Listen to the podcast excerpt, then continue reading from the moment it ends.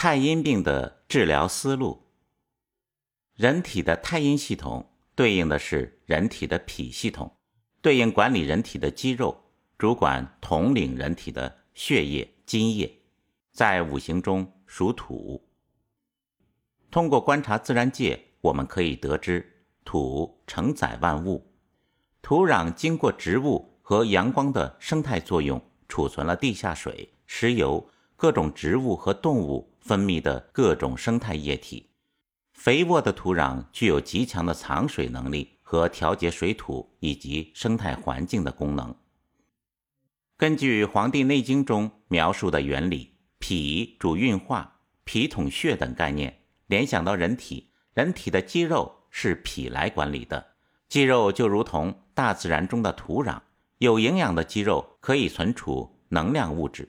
有营养的肌肉内藏有丰富的毛细血管、水分和能量，这样的肌肉系统才能实现较好的运动功能和生理功能。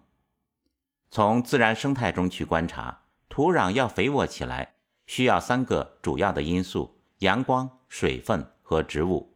对应人体而言，就涉及到心系统、肾系统和肝系统。通常在治疗典型的慢性脾胃疾病时，我们要综合其他系统的治理来协同考量。《伤寒论》中把太阴脾系统的疾病分为三类，并阐述了相应的治疗思路。第一类，当受到外邪入侵或者脾系统本身的阳气不足时，脾系统就无法有效的储藏、调动和运化人体的水液和津液，会出现一方面进入肠胃的水液不能被有效利用而出现的。腹泻胀满，另一方面，因为津液不能被利用而出现肌肉干燥，人体各种分泌腺体匮乏，导致各类疾病，例如血虚、精亏，以及西医所认为的各种有效激素的分泌不足等等。这种情况就是《伤寒论》第二百七十七条讲到的太阴脾脏虚寒症候的具体治疗原则，因为是脾阳虚、脾气虚。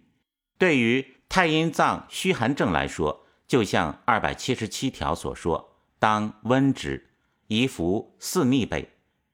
用四逆汤一类的方子，主要包含了四逆汤和附子理中汤，差别在于四逆汤直接采用了单刀直入、温暖脾肾的方法，附子理中汤增加了白术和党参两味药。白术的样子很像土壤的样子。具有双向调节的作用，以起到厚土治水的目的。党参用来补充，主要是因为脾气虚弱导致了人体精血亏损的情况。当然，有时也会用到茯苓四逆汤之类的情况，通过茯苓来泄利多余的水分，以减缓脾肾处理水的能力。第二类是太阴系统的血脉受邪导致的。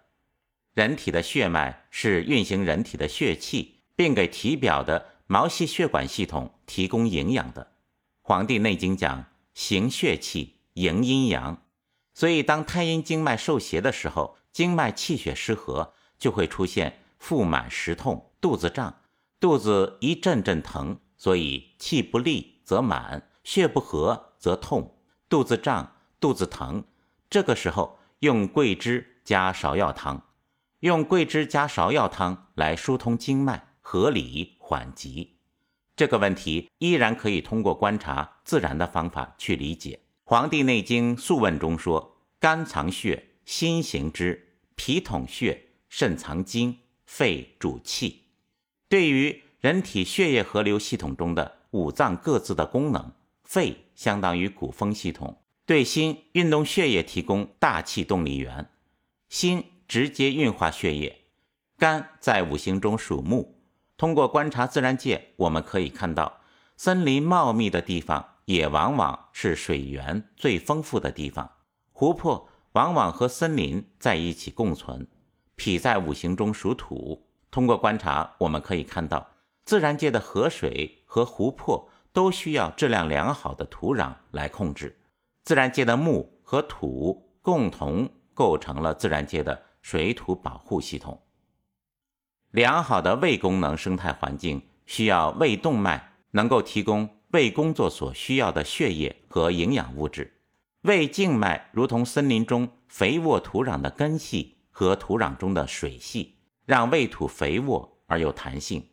肥沃而有弹性的胃土可以存储、吸收足够的水分，另外可以让胃环境保持良好的生态状态，具有分解垃圾和强大的转化功能。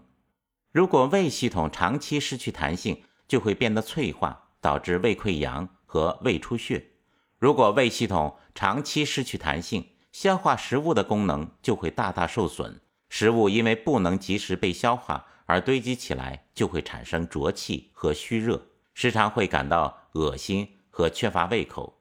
虚热和浊气上浮，很容易造成假热和失眠，并产生各种头面火症。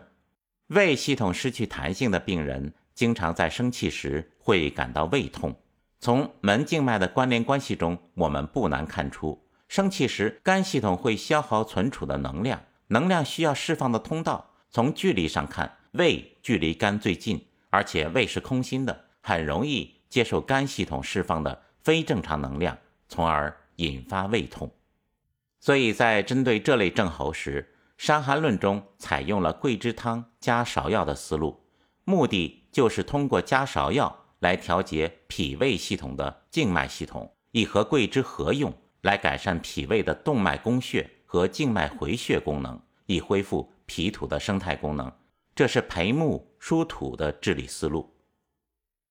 如果气血不和，进一步发展到气滞血瘀这样严重的程度，那就在桂枝芍药汤疏通经脉、合理缓急的基础上，再加一味大黄。大黄的量不用太多，加大黄是为了化瘀止痛。太阴经脉受邪之后，经脉气血失和的，用桂枝加芍药汤；太阴经脉气滞血瘀的，用桂枝加大黄汤。第三类是四肢烦疼症，这个症候在《伤寒论》中叫太阴中风症，它指的是四肢。被风寒邪气所伤，表现了四肢剧烈的疼痛。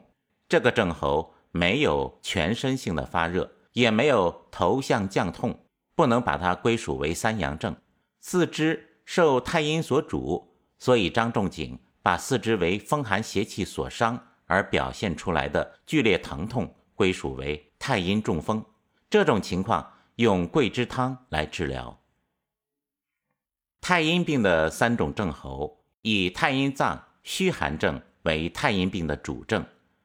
太阴病的预后有三种情况：第一种情况是邪传少阴，太阴脾虚寒，下利腹泻越来越重，因为越拉脾气越虚，脾气越虚，最后由单纯的脾阳虚导致了肾阳的虚衰，从而发展到脾肾两虚，就由太阴病发展成了少阴病。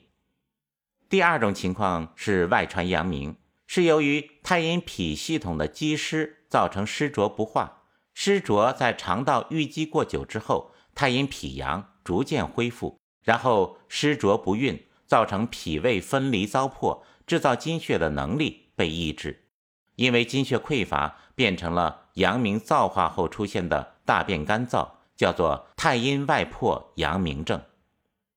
第三种情况。是太阴病的自愈症，细分为两种情况，一个是邪在四肢末梢的四肢烦疼症，《伤寒论》叫做太阴中风，因为邪气伤得比较浅，人体的阳气驱邪外出的时候，把四肢末梢的风寒邪气驱除出体外，可以自愈。还有一种是太阴湿浊内盛，当人体脾阳脾气。恢复的时候，驱除湿浊之邪，湿浊之邪外泄也可以自愈。